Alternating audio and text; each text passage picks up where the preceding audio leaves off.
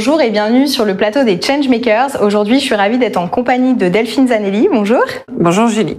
Donc Delphine, tu es entrepreneur. Euh, tu as monté le podcast euh, L'entreprise de demain. Tu accompagnes également tes clients sur de la formation, sur du conseil, euh, et tu t'intéresses à toutes les nouvelles formes de management, à, au changement dans l'entreprise. Est-ce que tu peux m'expliquer un petit peu bah, ce que tu proposes, depuis quand euh, tu, tu as créé euh, ton entreprise et qu'est-ce qui t'a poussé à le faire? Alors, l'entreprise de demain, c'est un podcast d'abord, le podcast que j'appelle des bâtisseurs et des bâtisseuses du futur du travail. Donc, c'est deux épisodes par semaine, des épisodes entre 10 et 20 minutes, un épisode pour s'inspirer avec des interviews et un épisode pour agir, c'est important de passer à l'action, pour justement transformer ses pratiques managériales.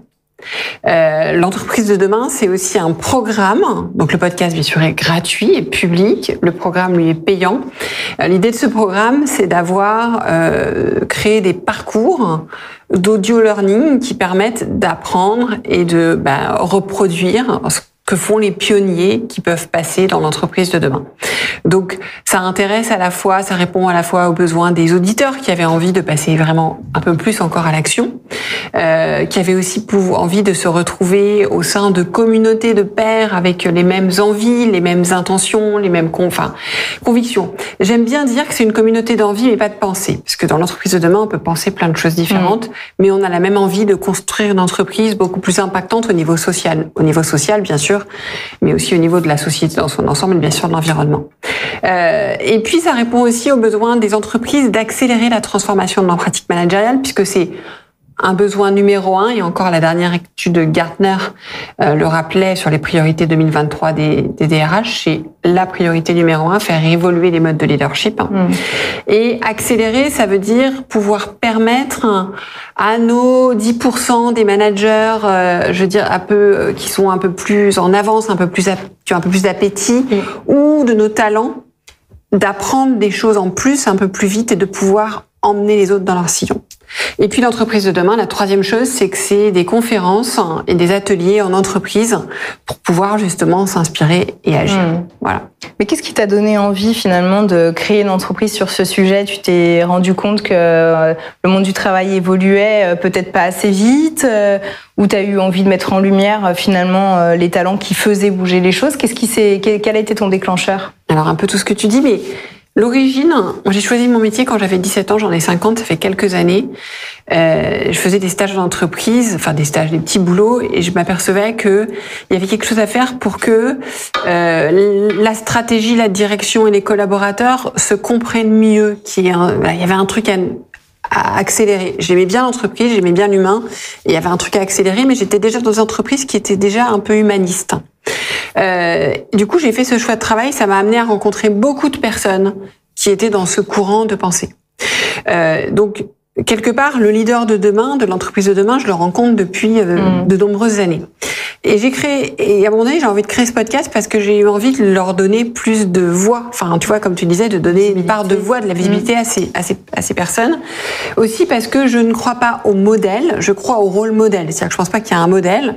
Euh, encore une fois, je parlais de diversité de pensée, d'idées, mais par contre, euh, qu'on a besoin de rôle modèle pour penser que c'est possible, pour y aller, pour avoir confiance, etc. Et c'est ce qui m'a fait un peu euh, créer euh, créer ce podcast et de ce podcast bah, continuer à créer des choses pour répondre aux besoins que j'ai vu émerger chez mes auditeurs et mes auditrices. Et alors du coup, tu l'as dit tout à l'heure, hein, mais euh, tu es au cœur des tendances puisque finalement tu interviews euh, plein de gens qui transforment, qui créent, qui innovent sur le sujet. Euh, quelles sont en ce moment les tendances que tu notes? Comment tu vois l'entreprise évoluer? Alors, il y a, c'est vrai que post-Covid, on voit une transformation de la relation au travail. Euh, je suis beaucoup plus optimiste que ce qu'on lit dans les journaux. Je vais faire d'ailleurs toute une série d'épisodes. je vais faire toute une série d'épisodes mi-novembre, mi-décembre. J'interview euh, euh, vraiment des, j'ai des invités vraiment top sur euh, le rapport des jeunes au travail, parce que j'ai envie justement de montrer qu'en fait, on se trompe sur beaucoup de choses. Je, les ai, je les ai derrière mon, mon podcast, ces jeunes, et ils ont envie de faire plein de choses. Donc il y a vraiment, voilà, ça a transformé, ça a attisé ces envies. Ça a attisé le besoin d'autonomie, de responsabilité, puisqu'on a pris goût avec le télétravail. Ça a attisé le besoin de, de prendre plus de place dans son travail, d'être plus acteur. De, de, on parle de sens, mais on a toujours eu envie de se sentir utile.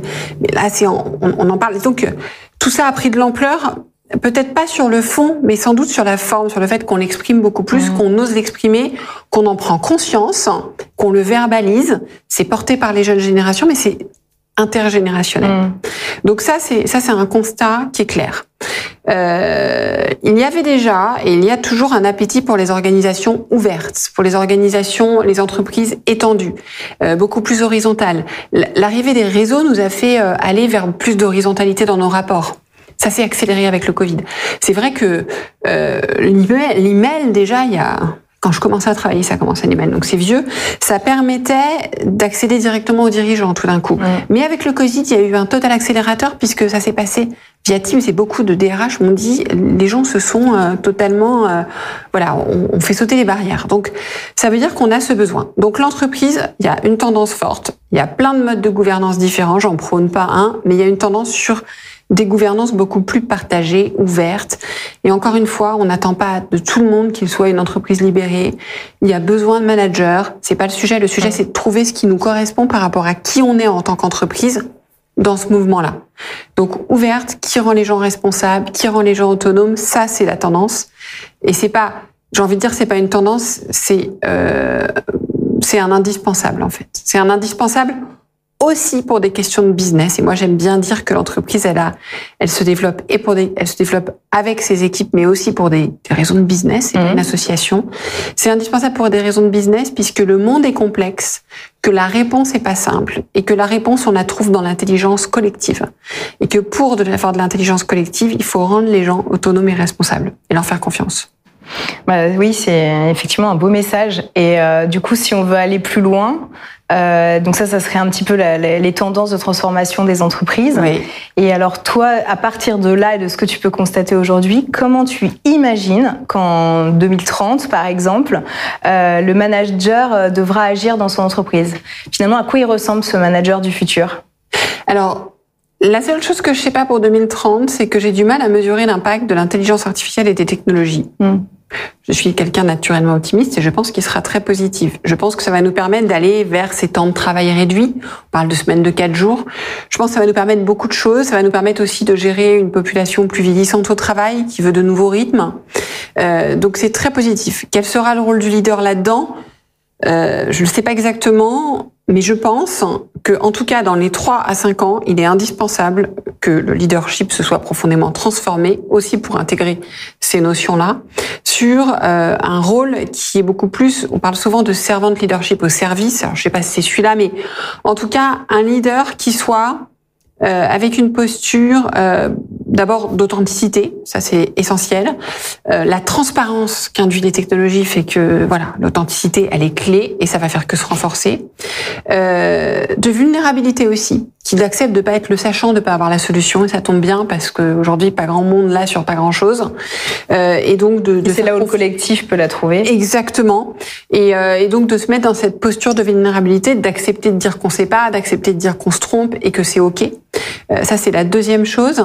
Euh, la, la, troisième chose qui va avec ça, euh, c'est beaucoup, c'est ce que j'appellerais l'humilité confiante en fait. C'est, c'est à la fois, voilà, c'est d'avoir confiance en soi, bien sûr, c'est important, mais avec une grande humilité mmh. et, euh, et d'accepter euh, aussi euh, le syndrome de l'imposteur, le manque de confiance, parce que c'est des choses qui nous maintiennent dans le doute et le doute il est nécessaire et il est extrêmement important aujourd'hui pour piloter des équipes et pour pour naviguer dans le monde dans lequel on est. Donc voilà, donc un peu tout tout ce panel là de de, de de, de, de, compétences, je dirais plutôt des soft skills à développer dans le, en termes de, de leadership, avec bien sûr toujours quand même une vision. Ça, mmh. c'est important. On, on, suit des gens et chacun est leader et, et c'est important d'avoir euh, des convictions, de se faire des convictions et d'avancer en étant capable de changer d'avis. Mmh. Ça, je pense que toi, Julie, qui est entrepreneuse, tu, tu sais que c'est un point important, c'est qu'il faut avancer avec conviction, mais il faut savoir changer d'avis. Et ça, c'est important. Et je dirais que la dernière chose extrêmement importante pour moi, pour un leader, dans les années qui viennent, c'est une qualité, c'est l'optimisme, mais un optimisme responsable. Donc c'est pas un optimisme euh, à tout craint. Mmh. C'est un optimisme pragmatique, hein, mais qui est fondamental puisque l'horizon n'est pas très clair, il y a beaucoup d'incertitudes. Il y a beaucoup de choses négatives aussi autour. Négatives qui se passent autour. Euh, je dirais même que là, au moment où on se parle, pour moi, le premier besoin des collaborateurs, c'est la sécurité psychologique. On est mmh. presque revenu à une situation de Covid, mmh. euh, tout en étant, alors ils sont sur le bas de la pyramide de Maslow, puis en même temps ils sont sur le haut parce qu'ils ont un besoin d'épanouissement. Donc le manager doit gérer ces deux. Si vous connaissez la pyramide, c'est mmh. vraiment les deux pôles. Euh, donc voilà, donc euh, donc on a besoin aussi de cet optimisme. Wow, bah c'est super intéressant. Merci beaucoup Delphine. Bah de rien, avec plaisir. Et puis euh, bah du coup, j'invite euh, toutes les personnes qui nous regardent ou qui nous écoutent sur le podcast, eh bien à découvrir ton podcast, l'entreprise de demain, à commencer à découvrir toutes les personnalités que tu as pu recevoir. Tu en as combien d'épisodes? J'en suis à 200 épisodes. Ah ouais. Pardon, j'en suis à 200 épisodes. oui, c'est ça, hein. c'est ça, complètement. Tu as commencé quand? Euh, en 2018. Ah oui, donc. Euh... Alors au début, j'en faisais pas beaucoup. J'ai accéléré beaucoup depuis deux ans. Ok. Euh, et là maintenant j'en ai deux par semaine, donc oui ça en fait pas mal. Eh ben bravo. Je remercie les personnes qui acceptent que je les interviewe. oui, puis euh, j'imagine que tu en as de plus en plus, enfin dans, dans plein de typologies d'entreprises différentes. Finalement, tu, tu interviews qui exactement d'ailleurs? Oui. C'est bien qu'on se précise. Oui, parce que d'ailleurs, si vous pensez à des personnes, je suis toujours très preneuse. J'essaye euh, de refléter un peu tous les angles de la société. Donc, euh, grande, petite entreprise, dirigeant, DRH, expert. Euh, donc voilà. Donc je suis, euh, je suis toujours preneuse de profils de personnes qui essayent des choses, qui tentent des choses, qui ont envie de venir partager leur expérience. Quand tu dis expert, tu parles d'indépendants, plutôt de, de, personnes qui sont là en consultant euh, Ça, ça, ça peut être... Euh, alors, les experts, c'est plutôt des auteurs en général. D'accord. C'est des gens qui ont quand même structuré, formalisé une pensée, fait un travail de recherche documenté euh, sur les, à partir desquels on va pouvoir euh, aller, euh, aller comprendre ce qui se joue euh, sur un sujet.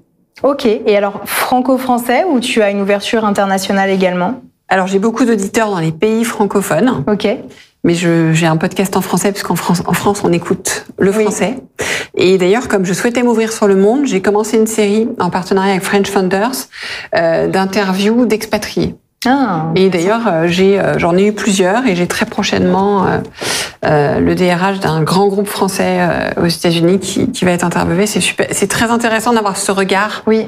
Sur, bah justement, depuis d'autres continents. Tout à fait. Des transformations qui se passent et en même temps en français, comme ça tout le monde comprend. Donc c'est parfait. Bon bah excellent. Eh ben merci encore et pour tous ceux qui nous écoutent, bah, n'hésitez pas à retrouver euh, bah, l'ensemble de nos interviews Changemakers, soit sur freelance.com, soit sur notre chaîne YouTube ou encore sur les différentes plateformes de podcast. Merci, à bientôt.